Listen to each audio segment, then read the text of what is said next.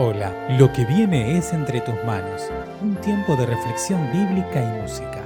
Quienes lo hacemos, esperamos que te ayude a acercarte más al corazón de Dios. Mi nombre es Silvia Chávez y te invito a que te unas conmigo en esta oración.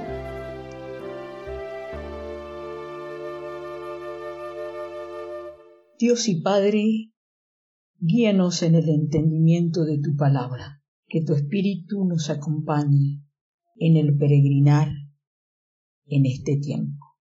En el nombre de Jesús. Amén. Dios y Padre, que en tiempos turbulentos, en tiempos de paz, podamos alabarte con nuestro corazón y voz.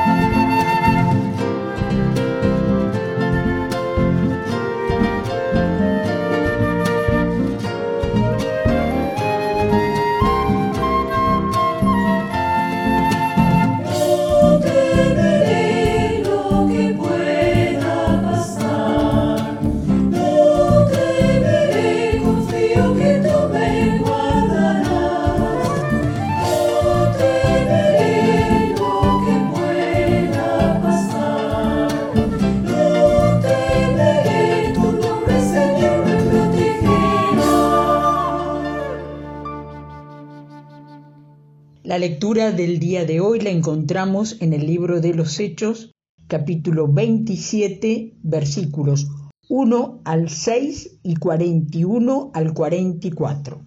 Cuando se decidió que navegáramos rumbo a Italia, entregaron a Pablo y a algunos otros presos a un centurión llamado Julio, que pertenecía al batallón imperial.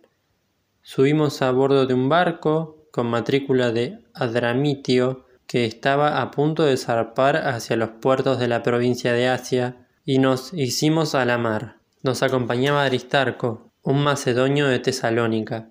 Al día siguiente hicimos escala en Sidón, y Julio, con mucha amabilidad, le permitió a Pablo visitar a sus amigos para que lo atendieran. Desde Sidón zarpamos y navegamos al abrigo de Chipre, porque los vientos nos eran contrarios Después de atravesar el mar frente a las costas de Cilicia y Panfilia, arribamos a Mira de Licia. Allí el centurión encontró un barco de Alejandría que iba para Italia y nos hizo subir a bordo.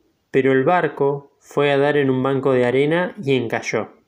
La proa se encajó en el fondo y quedó varada, mientras la popa se hacía pedazos al embate de las olas. Los soldados pensaron matar a los presos para que ninguno escapara a nado, pero el centurión quería salvarle la vida a Pablo y les impidió llevar a cabo el plan.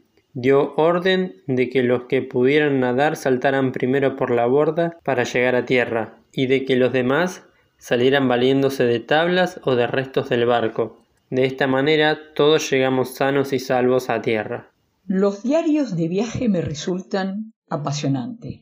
Marco Polo, Darwin, el recorrido por el Gran Chaco en territorio argentino-paraguayo, los diarios de viaje por la Patagonia Argentina, travesías que se sabe de dónde parten, no siempre a dónde arriban. Todo el capítulo 27 del libro de los Hechos es la travesía a Roma. Es el diario de viaje que en la escritura de Lucas, compañero de viaje de Pablo, escritor del libro de los Hechos y del Evangelio, relata. Y comienza el capítulo 27 incorporándose, incorporando el plural, se decidió que navegáramos rumbo a Italia. Allá vamos, dice Lucas, con Pablo de prisionero, con Pablo custodiado por un centurión llamado Julio, que pertenecía al batallón imperial. Pero también Lucas y luego se agrega Aristarco fueron compañeros de travesía, de viaje. El Dios de Jesucristo ya había anticipado a Pablo y le había confirmado su presencia en momentos de desánimo, en momentos de dificultad, que Él estaría, que Él cumpliría el propósito para el cual Saulo de Tarso, ahora Pablo, fue llamado. El ser un enviado a los no judíos, fuera del pueblo de Israel. Y aquí, en medio de tormentas reales, de posibilidad de muerte reales, Dios, el Altísimo, el que conocemos en el resucitado, sigue en control. Y da a Pablo compañía de la buena, al menos de dos hermanos, Lucas y Aristarco, que pasan desapercibidos en el relato, pero imagino lo importante de saberse acompañado en medio de esta travesía.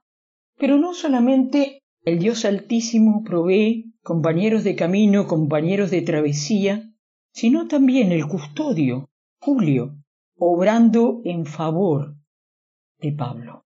Le permite a Pablo visitar amigos y cuando al final del capítulo, frente al naufragio, los soldados pensaron en matar a los presos, el centurión vuelve a actuar a su favor. Hermano, hermana, este es un diario de viaje real, donde las tormentas, naufragios, soledades son reales y en las que siempre Dios provee amigos y aún, aún soldados vinculados al imperio, actuando a favor de su proyecto y de su visión de que el mundo crea. Lee todo el capítulo para ver este diario de viaje de todas las vicisitudes, todas las situaciones que atravesó Pablo y Aristarco y Lucas y los marineros y Julio el centurión, donde Dios obró. Si el Dios de Jesucristo te ha llamado a una tarea, te ha dado un propósito de alinearte con su reino y trabajar a favor de su justicia, comunicar la verdad que el reino de los cielos se ha hecho presente en esta realidad histórica, en la persona de Jesús de Nazaret el Cristo.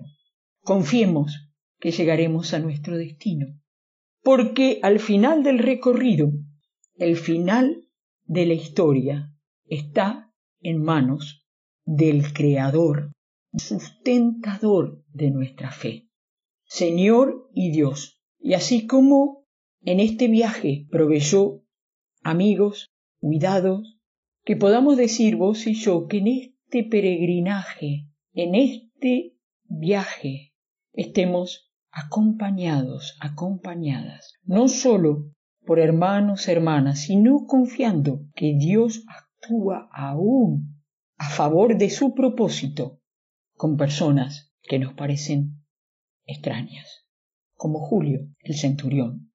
Diario de viaje que vos y yo podamos hacerlo, reconociendo un Dios con nosotros, con nosotras, y en compañía de quienes se alinean con el proyecto del resucitado, aquí, de este lado de la historia.